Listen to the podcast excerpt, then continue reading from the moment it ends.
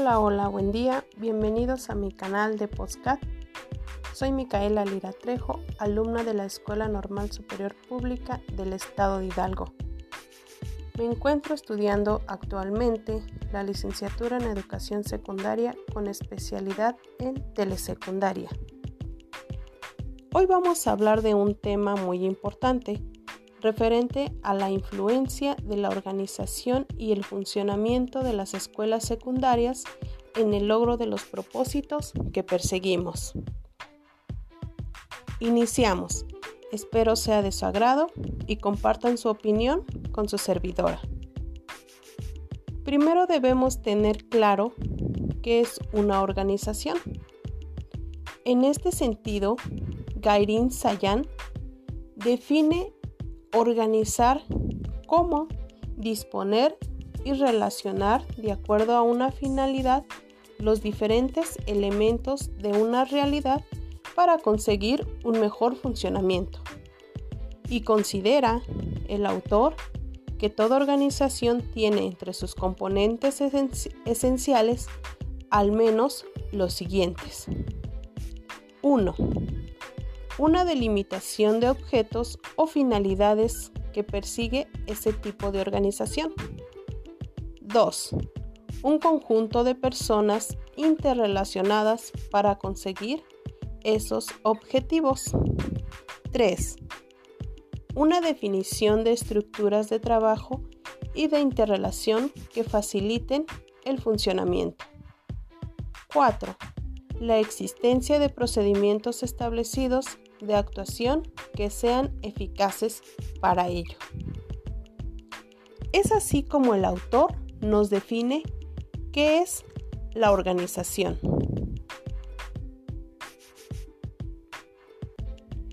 La organización en las instituciones es importante, ya que de ahí se desprende el buen o mal funcionamiento de las escuelas.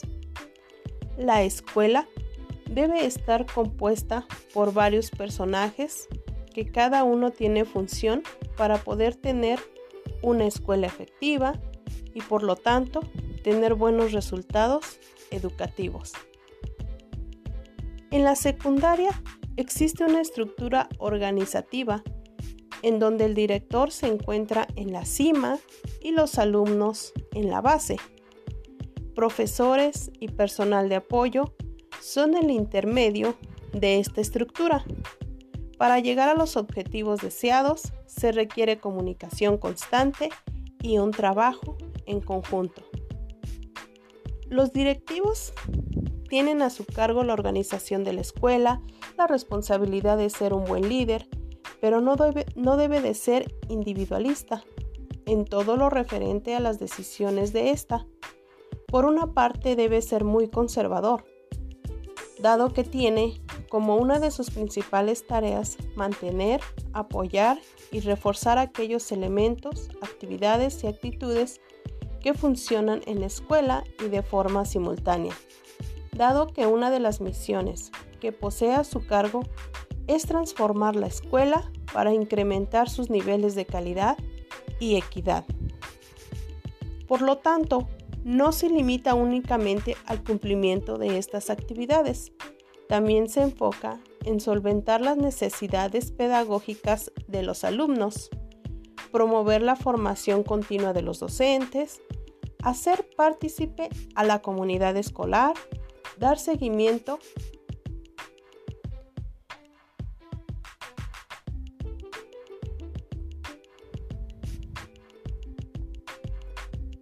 dar seguimiento a las actividades educativas de los alumnos y profesores.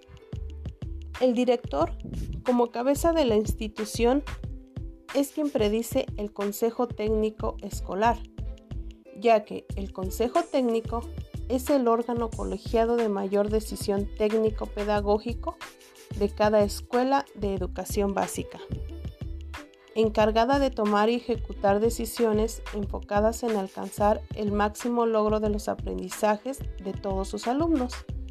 Asimismo, para mejorar el sistema educativo de la escuela, el director debe promover que los integrantes en este caso los docentes, expresen sus ideas, compartan actividades, evidencias, experiencias fundamentales, toma de acuerdos y compromisos para lograr los propósitos establecidos por el bien de la comunidad escolar. Es muy, es muy trascendental reconocer que el tiempo escolar debe aprovecharse de tal manera que beneficie a los alumnos, generar conciencia de la importancia que tiene el aprendizaje positivo y significativo en el desarrollo del tiempo en el aula. Directores, maestros, alumnos, padres de familia son fundamentales en el buen funcionamiento de las escuelas y en ocasiones se construyen estereotipos muy diferentes de que en realidad son las funciones o desempeños de cada uno de la organización de un plantel. Es así como damos un panorama de la influencia de la organización en la escuela secundaria para el logro de los propósitos que perseguimos. Gracias por su atención y estoy a sus órdenes. Saludos.